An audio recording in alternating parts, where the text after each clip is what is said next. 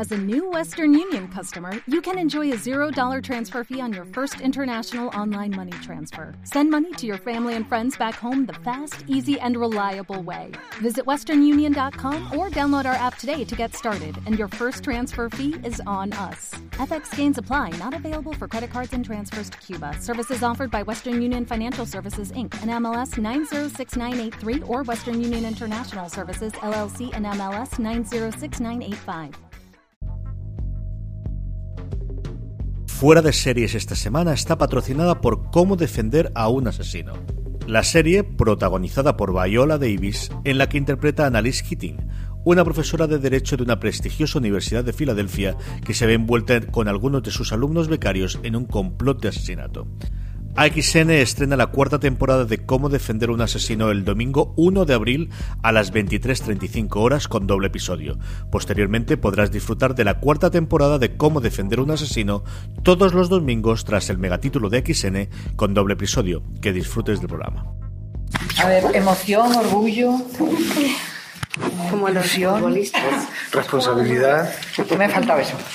Ah, sí, sí, un poco de todas esas cosas. Lo que pasa es que lo vengo diciendo a todos los compañeros tuyos de esta mañana, ¿no? Es, es que he terminado, nunca había hecho una promoción que estuviese tan pegada a- al rodaje. ¿no? Entonces es muy raro, ¿no? Estaba peleando el viernes con Dora Maar y después tuve una discusión enorme con François Gillot.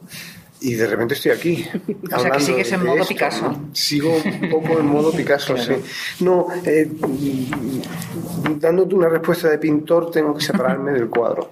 Estoy muy encima de lo que he hecho y, y como además cubro tantos periodos, desde 1927 hasta que muere en el 73, entonces eh, son tantos los Picassos que he interpretado eh, de diferentes edades, yo lo agarro con 40 y algo hasta los 92, ¿no?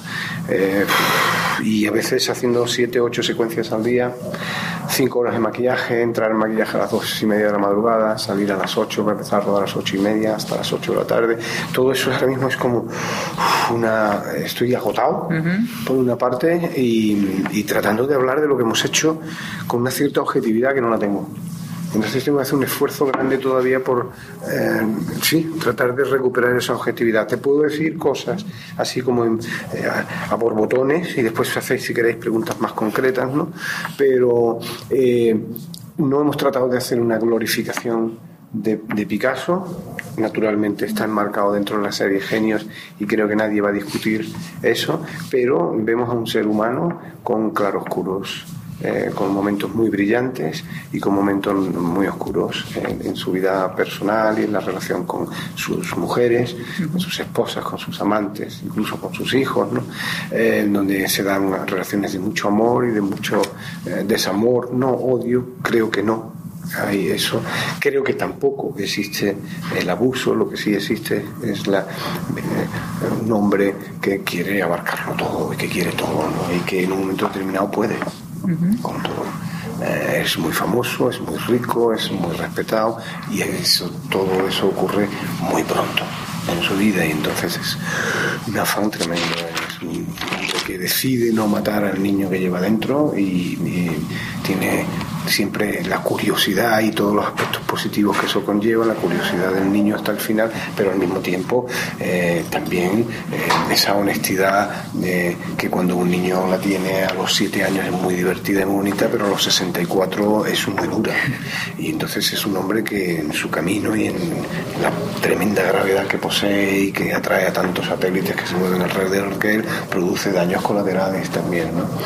Y después el descubrimiento del gran artista. ¿no? O sea, cuando lo examinas desde cerca es emocionante, sinceramente, porque no miente, no, no va buscando nunca, nunca, nunca el aplauso.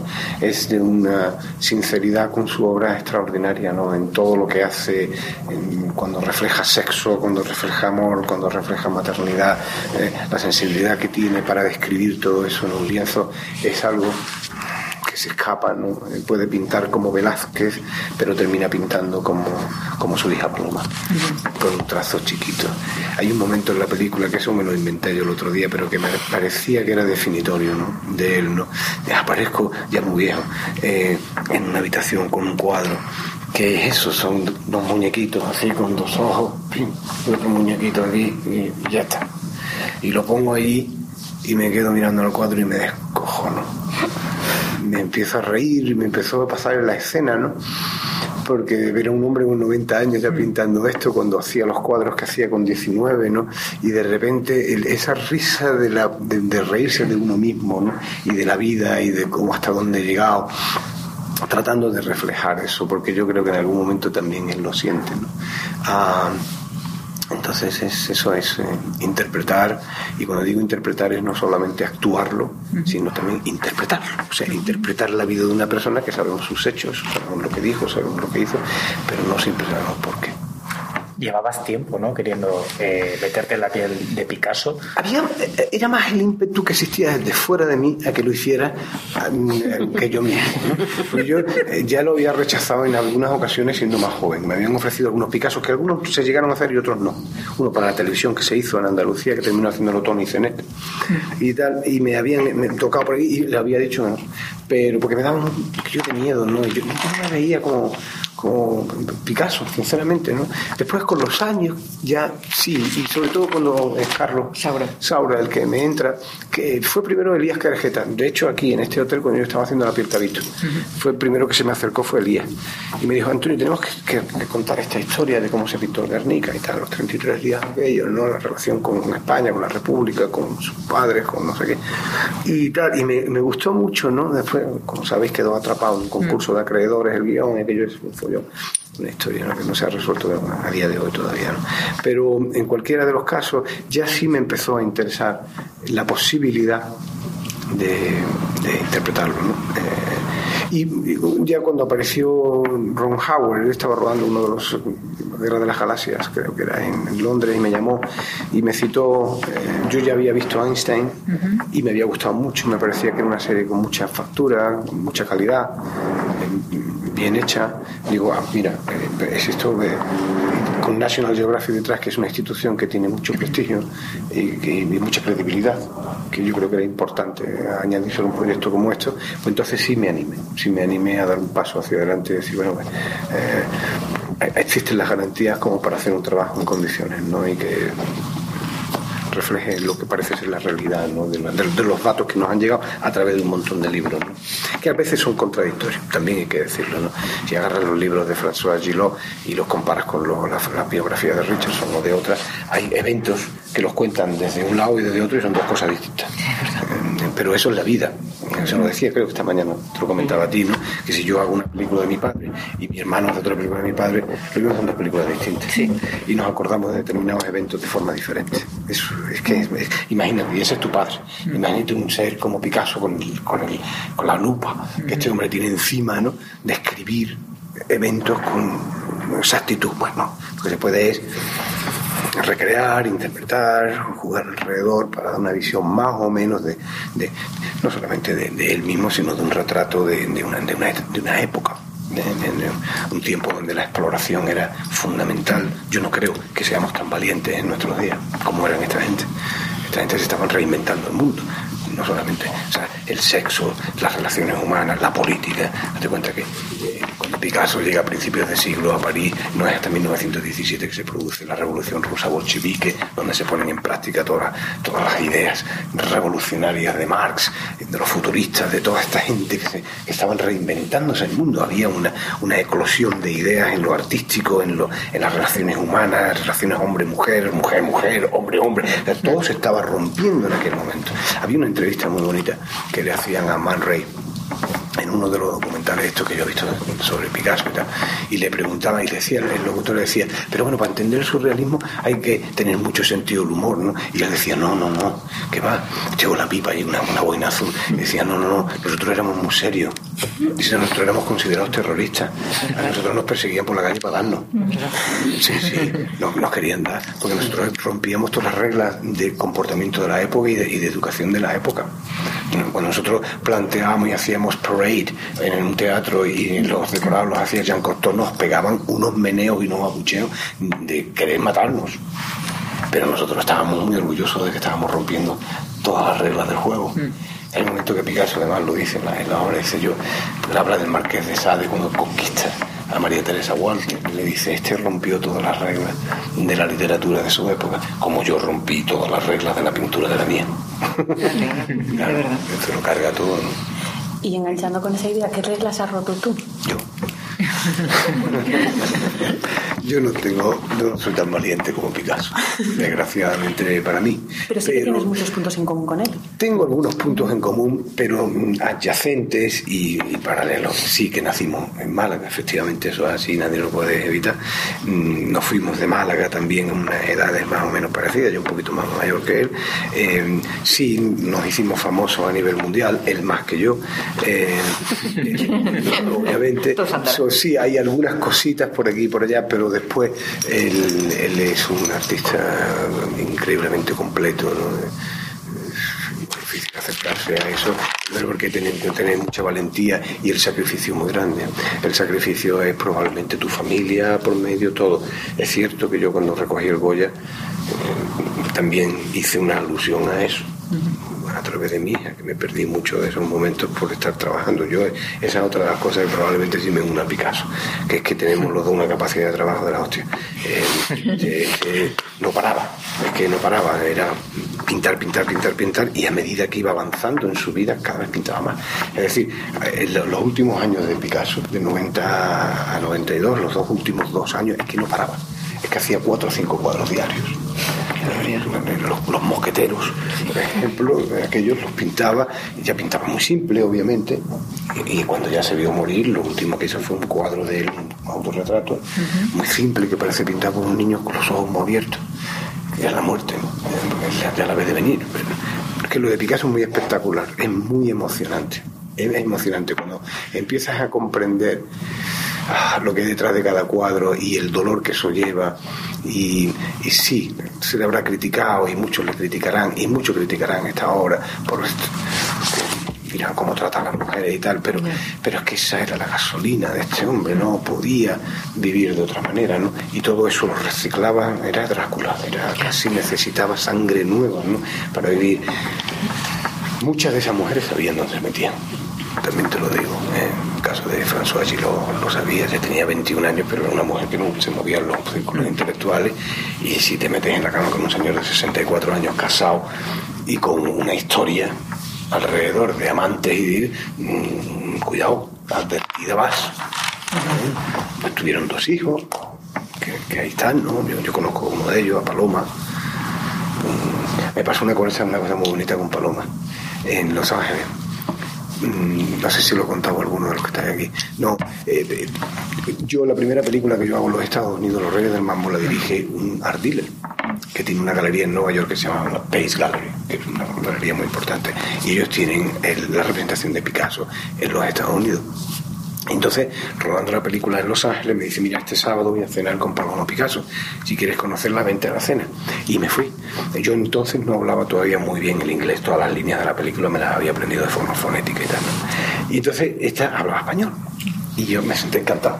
Habla español, pues ya está, en la cena. Y, entonces yo veía que yo le hablaba y cerraba los ojos y digo, "Ah, estoy durmiendo. Si no me tú el coñazo y la milonga que le tengo que estar colocando a esta que se me está durmiendo en la. Y, y entonces mm, me hacía así. Y yo le digo, Paloma, estás cansado, ¿verdad? Y me dice, no, no, no, no, es- no, cierro los ojos porque cuando te escucho hablar veo a mi padre. Porque dice que mi padre nunca dejó de hablar con el acento malagueño. Y entonces, claro, tú tienes ese acento, tío. Y, y, y- y hago así y veo a mi padre. Y eso a mí me encantó. Me gustó mucho, ¿no? Digo, qué bonito, tío.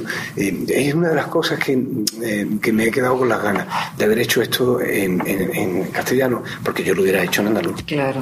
Yo hubiera hablado como hablaba Pablo, con la Z y, y con el acento de Málaga, que es como él hablaba en español, ¿no? Eh, aunque después aprendió catalán y hablaba catalán muy bien, también. Y con los, con los amigos catalanes hablaba en catalán, con el Pallarés, con Jaime, Sabaté, con José María Seco, todo esto hablaba en catalán. Fuera de series esta semana está patrocinado por Cómo defender a un asesino, la serie protagonizada por Viola Davis, en la que interpreta a Annalise Keating, una profesora de Derecho de una prestigiosa Universidad de Filadelfia. Durante esta cuarta temporada, el equipo legal universitario dirigido por Annalise tendrá que dejar atrás el pasado para centrarse en nuevos casos, secretos, intrigas y romances en una serie que suena así. Sus sueños, sus ilusiones. Tú nunca has hecho nada bueno. Se han roto para siempre. Ya no quiero ser abogado.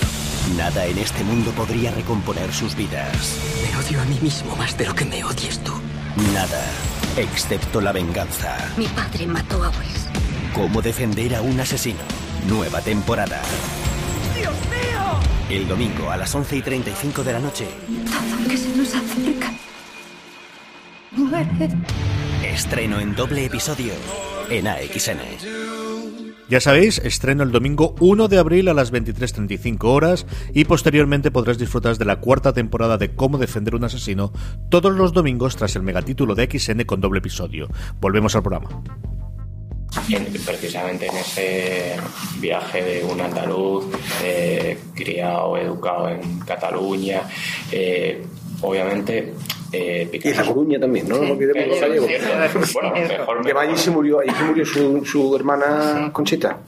Lo que quería preguntarte es, desde luego siempre es reivindicable, pero tú que también ves España desde fuera, aparte desde dentro, eh, es mejor momento que nunca con estas, todos los problemas ident- identitarios, ya sin meternos en el, el lío de cómo estamos ahora, pero es mejor momento que nunca para reivindicar una figura y decir, mira, este tío era andaluz, estuvo en Cataluña, le gustaban los toros. eh, Y el paso doble, lo encantaba. el paso doble. Es, eh, eh, está- es el me- mejor momento que nunca para decir, mira, esto es un, esto es un español en todas sus, en todas sus, con todas sus cosas. Sí, con las buenas y con las malas.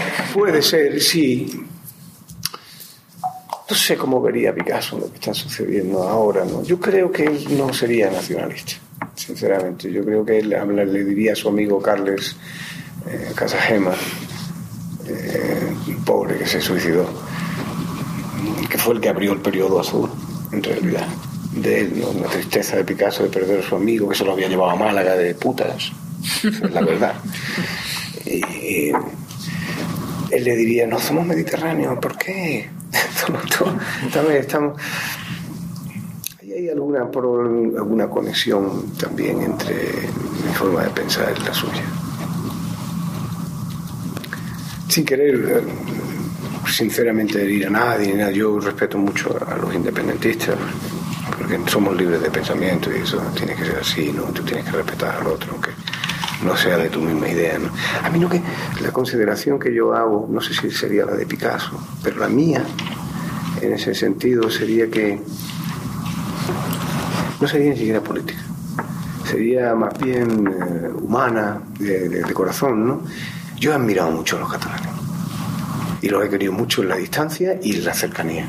En la distancia, cuando yo empezaba mis grupos de teatro en Málaga y mirábamos a Cataluña, veíamos al Teatro Lliure, al Joglars, de Gol de Gol, de Comedians, y decíamos, "Joder, yo quiero ser como ellos. Bien lo hacen. ¿no? Y venía el, el Teatro Libre a Madrid y todo el mundo iba a ver la Bella Elena, todos aquellos espectáculos que traían, lo bonito que era todo aquello. ¿no? Y, y con este tema del independentismo es como que alguien a, la que- a que- quien, a quien quieres mucho te rechaza y te sientes rechazado y dices, pero yo te quiero mucho, coño. Y, nosotros no somos opresores en Andalucía, nosotros más bien somos oprimidos ahí abajo, más que nada. ¿no? Eh, Nosotros no queremos oprimiros, ni, pero de verdad os queréis. es un sentimiento que no tiene tanto que ver de verdad con la política, ¿no? Es una cosa muy personal. Más de afectos. Sí, de afectos, exacto. De, y después, como tengo tantos amigos ahí, ¿no? Luis Pascual, gente con la que, me ha dirigido, trabajo con Puch, que me han tratado siempre como una familia, siempre. Desde Enrique hasta que murió, que para descanse, hasta Marc, ¿no? Llevamos 20 años, este año celebramos los 20, el 20 aniversario de nuestra relación. Y, siempre me han recibido en casa, ¿no? Y yo veo ese tipo, no somos tan malos, que hay gente que os quiere en España, que habrá muchos gilipollas que, que usa todo esto para meteros con vosotros, pero que hay mucha gente que os mira re- realmente ¿no? en el sistema catalán, ¿no? el amor por el trabajo bien hecho, por la seriedad, que eso siempre lo he vivido con ellos, ¿no? Yo creo que Picasso pensaría igual, como malagueño. Y volviendo un poco a Paloma, su hija que dijiste que conociste, ¿la familia está vinculada al proyecto? Bueno, eh, nosotros tuvimos que ponernos en contacto con el Picasso Estate, que es muy duro. Por ejemplo, a mí, yo no, a mí no me han dejado, ni a mí ni a nadie, tú no me puedes ver pintando el cuadro. Me puedes ver pintando el cuadro, pero desde, desde atrás. O sea, me ves a mí y me ves, y entonces si ya separo el pincel y tú lo enfocas y el cuadro está terminado, sí. Pero no en el hecho de pintar. Lo cual para el Guernica fue un poco complicado. ¿Por qué? Porque el Guernica fue fotografiado en ocho, en nueve, perdón, en siete ocasiones por Dora. Y eran las siete versiones que él tuvo. En un momento fue un collage. Era un collage con trozos de, de, eh, rack, de, de, de tela, puestos en todo el cuadro, ¿no? Pero lo volvió a rehacer, ¿no? En esos 33 días tuvo un proceso, un, un, momento que había un puño, lo quitó y colocó una luz, que era María, era María Teresa Walter, con esa luz, y después Dora la metió en una esquina, que es la Weeping Woman con el niño muerto. Está ahí, ¿no? Pues todo ese proceso no lo pudimos ver, ¿no? pero la familia es muy seria. Pero después yo he tenido un contacto muy bonito con, eh, durante y antes, eh, con la, rama de la familia que yo adoro, que es María Teresa. Es eh, la hija Maya y con su nieto Olivier. Olivier Mayer Picasso, con el que sí vino a visitarnos al set, estuvo con nosotros cuando vio a su abuelo, yo se emocionó, fue una cosa muy rara, ¿no? Y hubo un momento muy bonito, porque estaba yo haciendo una escena con un actor inglés que se llama Ed eh, Stopper, el hijo de Tom Stopper, el, escritor de teatro, que hace Paul Eloy. Y yo estaba en una escena con él y entonces me dice, pero entonces ya vas a dejar a María Teresa. Y digo, no, no, yo adoro a María Teresa y adoro a mi hija Maya. Le dice. Y cuando termino la escena, viene él y me dice, mi madre quiere hablarte, Maya, de la que yo había estado hablando en la escena, ¿no? Y lo primero que me dijo es, así, pero de sopetón, Antonio, yo soy francesa, pero soy muy española. soy una francesa muy española, ¿sabes? Y no me quieren en la familia porque siempre he dicho la verdad. Pero mi padre, mi papá, era 365% eh, por ciento padre. Pues si alguien te dice lo contrario, yo lo adoraba y él me adoraba a mí. Y empezó papá, papá, papá, papá. Y me decía el hijo, mi madre no anda, pero no ves cómo habla. sí, sí, me, daba información y no sé qué. Y me tienes que visitar en París, tienes que venir a ver. Y la voy a ver. Pero con el hijo sí tuve relación, lo conocí cuando la apertura del Museo Georges Pompidou de Málaga. Y él estaba ahí. Y de pronto estaba a mi lado, estábamos esperando, creo que era la presidencia de gobierno que venía. Y me pasó los saludos oficiales y tal. Y de pronto me tocan así y me dicen, Antonio, soy Olivier Picasso, nieto de Picasso. Y es que es igual que el abuelo. Digo, no eres matado todos juntos. La nariz igual, porque además la madre Maya tiene la nariz del padre, ¿no? La nariz gordota, así, ¿no? Sí, sí. Por lo tanto, fíjate, y hay mucha gente que en, otro, en otras versiones leídas te dicen que, que, se portó con los hijos, no sé qué, no sé cuánto. Esta es la hija, ella, diciéndomelo a mí directamente. No lo, no lo he leído en ningún sitio. Por lo tanto, hay que tener mucho cuidado con las cosas que se leen también porque a veces hay agendas detrás de lo que se escribe. Y eh, yo tengo mis cosas ahí, ¿no? Propias opiniones. Eh, yo tengo una curiosidad. Has hablado de, del Guernica, de que no se ha podido recrear a lo mejor de la manera que os hubiese gustado. ¿Tú consideras, ya que has interpretado o que casi te has metido en su piel, si fuese un momento más febril creativamente? ¿Ese? Sí. Uno de los más. Esto, esto agarra a Picasso en un momento de gran crisis ¿eh? personal. Por el lío que tenía con sus mujeres. Date cuenta que en ese momento está, ha acabado con Olga está liado con María Teresa, con la que tiene una hija, y ha aparecido en la pantalla Dora. Entonces es una situación muy complicada, es como el del circo que está moviendo los platos, y como se separe se le caen los platos. Entonces se puso a escribir poesía. Y es una época en la que él escribe y no pinta. Y hay momentos de crisis en el que lleva meses sin pintar un cuadro. Para él eso era rarísimo. Un hombre que pintaba prácticamente todos los días. ¿no? Pero yo creo que mm, el momento crucial, creativo, son las, las señoritas de Aviñón. Yo creo que ese es el cuadro que realmente revoluciona eh, la, la, historia de la pintura eh, moderna. Es ese cuadro. Más que el Guernica. El Guernica él todavía, incluso después de haberlo pintado, lo consideraba un póster, una propaganda. Era, él no pintaba primero esas dimensiones, no le gustaba pintar murales consideraba que el mural era propaganda política. Estaba en una dimensión mucho más controlada.